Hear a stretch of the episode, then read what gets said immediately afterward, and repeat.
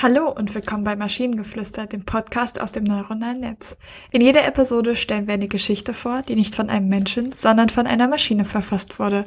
Und damit kommen wir zu unserer heutigen Geschichte über das Make-up, das nie wieder abging. Es war einmal ein kleines Mädchen, das niemals Make-up tragen wollte. Sie war immer sehr skeptisch gegenüber Make-up, aber eines Tages überredete ihre Mutter sie dazu, sich an einem Sommerabend ein wenig zu schminken. Da es ein besonderer Abend war, brachte ihre Mutter ein super tolles Make-up-Set mit. Das kleine Mädchen begann sich zu schminken und war sofort begeistert. Sie liebte es, wie sie mit dem Make-up ihr Gesicht und ihren Hals verschönerte.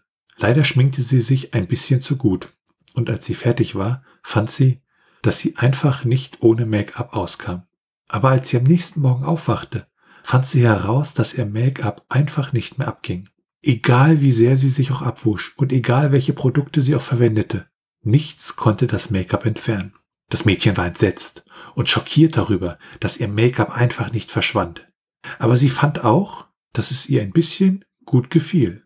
Sie liebte es, mit Make-up herumzuspielen und es zu kombinieren. Und da sie sich immer noch mit Make-up verschönern wollte, verbrachte sie den Rest des Sommers damit, neue Looks zu kreieren und neue Techniken auszuprobieren. Sie lernte eine Menge über das richtige Make-up und am Ende war sie sogar eine richtige Expertin. Mittlerweile trägt das kleine Mädchen immer noch gerne Make-up und sie hat viel über die Kunst des Schminkens gelernt. Und obwohl ihr Make-up einfach nicht mehr abging, hat sie irgendwie ein Happy End gefunden. Okay. Trotz des Happy Ends ist es, fühlt es sich trotzdem ein bisschen horrormäßig an.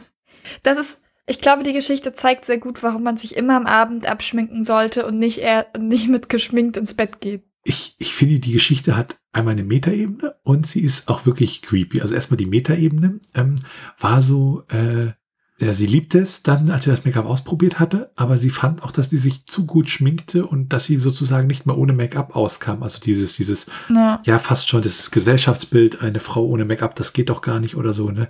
Und ähm, das, das fand ich, kam da so ein bisschen durch, oder zumindestens in meiner Interpretation davon, und das fand ich gut.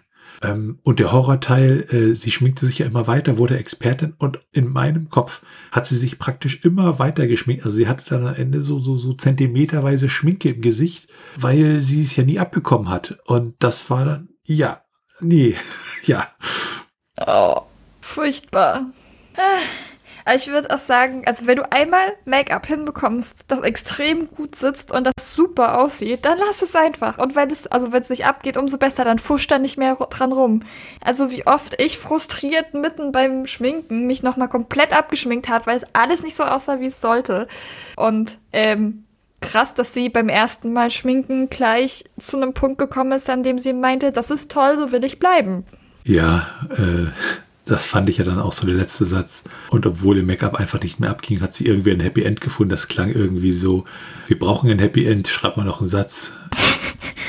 ja, aber alle sind eigentlich, alle wissen, es ist kein Happy End, es ist eine furchtbare Geißel.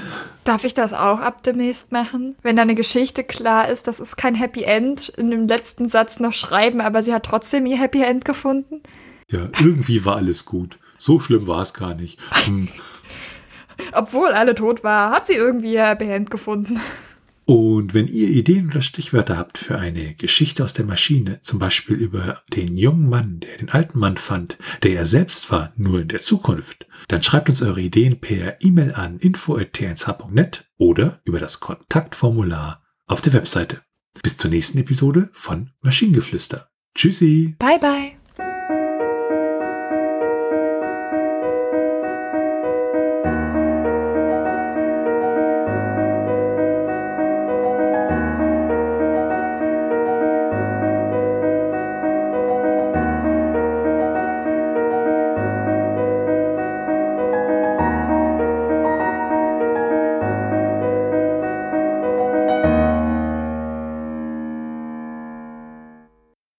Produktion von Tone Age. T1h.net